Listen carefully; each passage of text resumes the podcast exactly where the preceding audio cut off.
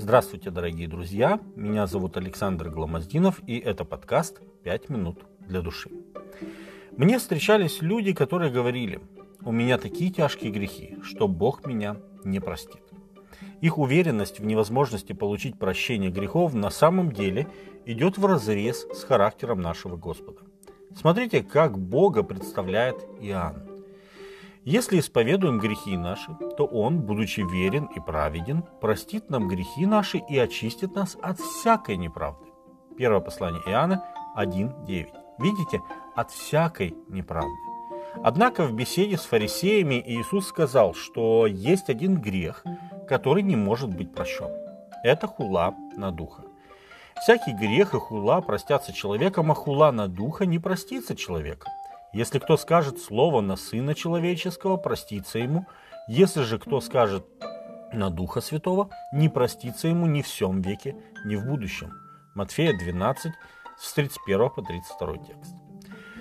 Что же такое хула на Духа Святого? И почему этот грех не может быть прощен? Чтобы ответить на этот вопрос, нам стоит посмотреть на служение Святого Духа в Божьей Церкви.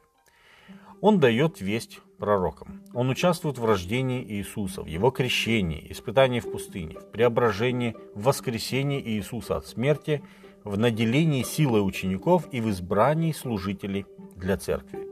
Иисус, говоря о грядущем утешителе, то есть о Святом Духе, сказал, «Он, придя, обличит мир о грехе, о правде и о суде».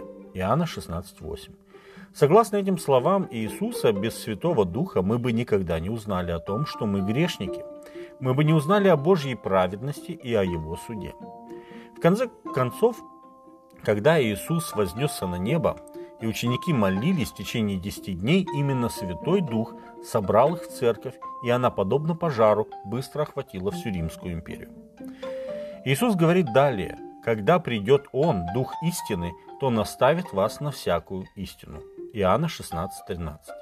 Думаю, что вы согласитесь, что по меньшей мере неразумно говорить, что человек водим Духом Божьим, если Дух не ведет его к истине. Ясно представлено в Писании. Сегодня существует много духов, собственно, как и во времена Иисуса. Посему Иоанн и говорит, не всякому духу верьте. Если человек одухотворен, но ему не открывается истина, то этот дух обязательно уведет такого человека от Бога. Ибо все водимые Духом Божьим суть сыны Божии. Послание римлянам 8.14. Отвечая на призыв Духа, мы становимся детьми Божьими. Святой Дух явно показывает нам, как исполнять волю нашего Небесного Отца.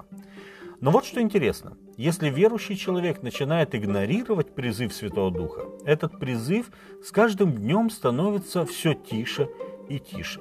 И в какой-то момент дух перестает обличать, наставлять и вести. И такой человек остается один на один со своими греховными страстями. Павел призывает церковь духа «не угашайте». Дух Божий явился как огонь, не тушите этот огонь, не дайте ему погаснуть, отвергая его водительство. Но не всегда человек полностью отвергает голос Духа. Порой он соглашается с важностью вести, но откладывает принятие решения и действия согласно Божьей воле. На завтра, на неделю, месяц, год и так до конца жизни. Наверное, слово «потом» – это слово из дьявольского словаря. Именно так произошло с прокуратором Иудеи Феликсом. Он слышал истину от Павла, и Дух Святой коснулся его, потому что когда Павел говорил о вере во Христа – о правде, о воздержании и о будущем суде, то Феликс пришел в страх, но отвечал, «Пойди теперь, а когда найду время, позову тебя». Потом на протяжении еще двух лет Феликс часто беседовал с Павлом, но этот первоначальный страх уже не посещал его.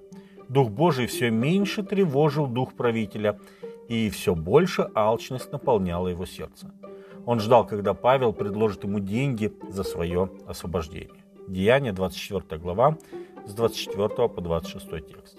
Дорогие друзья, грех против духа – это необычный грех. Не такой, как другие. Этот грех не позволяет нам примириться с Богом. Бог работает над нашим сердцем, когда мы позволяем Ему это делать. Он проявляет к нам благодать и прощение, но Он не может и не будет работать с сердцем, которое постоянно противится Его Духу и убегает от Него – либо откладывает послушание Богу на потом. Последуем наставлению Павла. Вот теперь время благоприятное. Вот теперь день спасения. 2 Коринфянам 6, 2. Пусть Господь благословит вас, дорогие друзья. С вами были «Пять минут для души» и пастор Александр Гламоздинов.